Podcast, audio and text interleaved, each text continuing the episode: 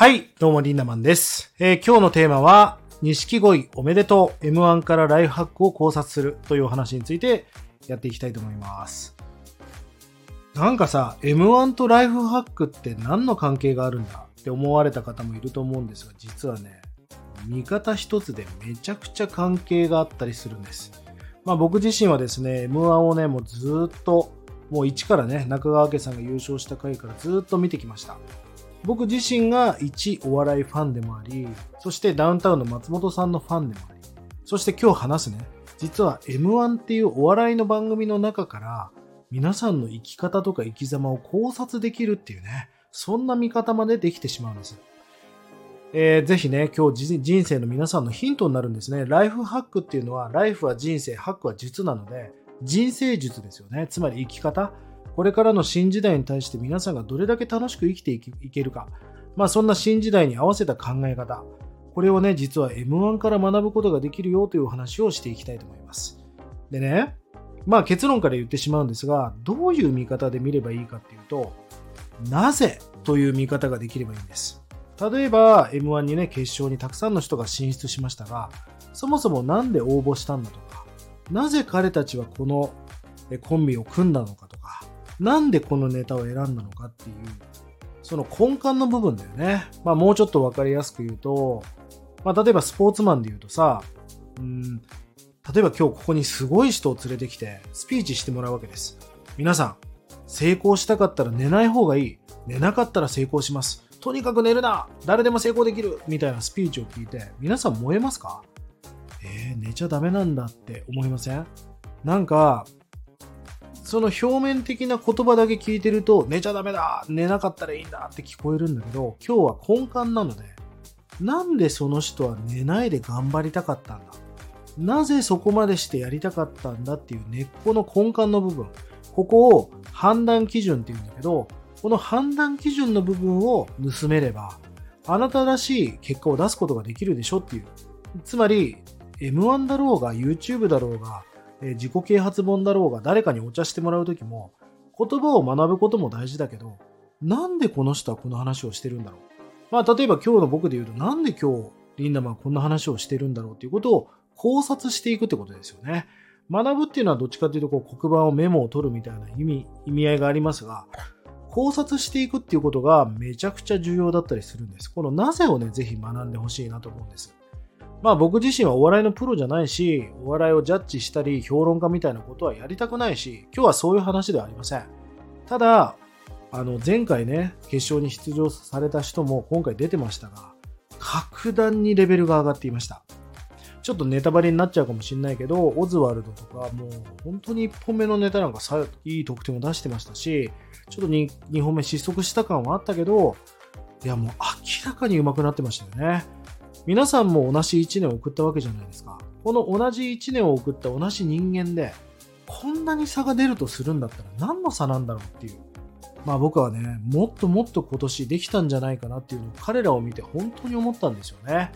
そしてオズワルドさんなんかは、まあ、今回負けてしまいましたが、人生って短く見ると悲劇なことが、長く見たら喜劇なことが多いんですね。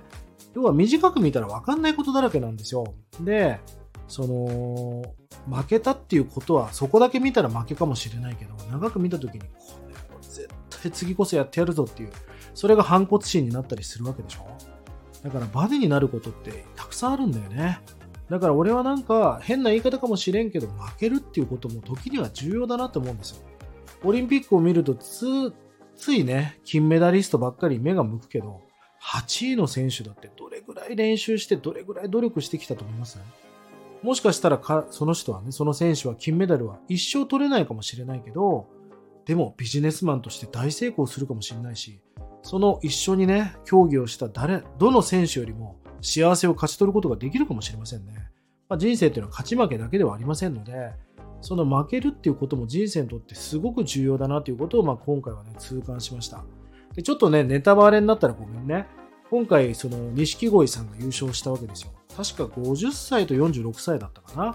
まあ、えー結構年をいかれてからコンビを組んで、まあ、M1 に、まあ、若手として出てるわけですよね。で、優勝は錦鯉って言われた時に、正宏さんですか？がもう号泣したわけですよ。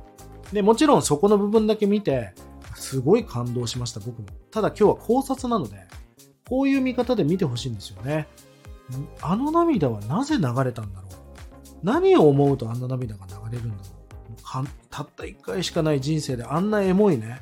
あんな感動ができるんだったら最高だな。俺もあんな涙を流してみたいなって思うわけですよ。でまあこれは僕の勝手な考察だけど、やっぱりあの方がもうずっとうまくいかなかったらしいんだけど、北海道から出てきてね。その今までうまくいかなかったこと、そして大切な人が期待をしてくれたこと、そして大切な仲間と約束したこと、そういった映像がブワーッとフィードバックして、本当に続けてよかったなと。まあそれがね、なんかこう、走馬灯のように巡ってあの涙が流れたと思うんですよね。僕は M1 で優勝することはできません。お笑い芸人じゃないから。だけど、なんでそこまで頑張れたかっていうのは僕なりに真似ができるってことですよね。そして最後エンドロールがバーッと M1 で流れてる時に、あの、ナイツの花輪さんも泣いてたし、あの、サンドイッチマンのね、富澤さんも号泣してましたよね。で僕はあの涙は、彼らもすごい頑張ってた時期があって、そしてあの緊張感も知っていて、どんだけの重圧でやったか。その中で優勝したっていう、あれをやったのかって自分が体感してるからこそすごい共感できたと思うんですよね。だから涙って本当にあの涙って何かをやり遂げたり成し遂げた人しかやっぱ流せない涙だったりするなと。で、あれを見て感動、感動しますよ。シンプルに感動もするけど、何かをやりきった人っていうのはもっともっと感動が大きかったんじゃないかなと思いますよね。あの、M1 って本編も面白いんだけど、アナザーストーリーって M1 の後にね、アナザーストーリーっていうのがあって、それもね、皆さんぜひ見てみてください。今年は12月27日の夜11時かなんか、僕予約しました。で、最近のね、Z 世代の子はテレビ持ってませんから、なんか TVer でも確か見れたと思いますんで、ぜひスマホなんかで見てください。で、これなんで見た方がいいかっていうと、今日何度も話してる、なんで錦鯉がここまで頑張れたかとか、二人がなぜ結成したか、なぜそのネタをチョイスしたのか、そして出番までの裏側でどんなことをやってたのか、どんな気持ちだったのか、そのなぜがいっぱいヒントとして見れるわけですよね。密着してるんで。いや、アナザーストーリーってね、M1 も素晴らしいんだけど、本編のね、アナザーストーリーも面白いんですよね。ぜひそんな視点で見てほしいなと思います。TVer でも見れます。まあ、とにかく皆さんに今日お伝えしたかったことは M1 が面白かったっていう話もありますが、それだけではなくね、その M1 から何を勉強して、どう考察して、どういう見方で見るか。今日の僕のこの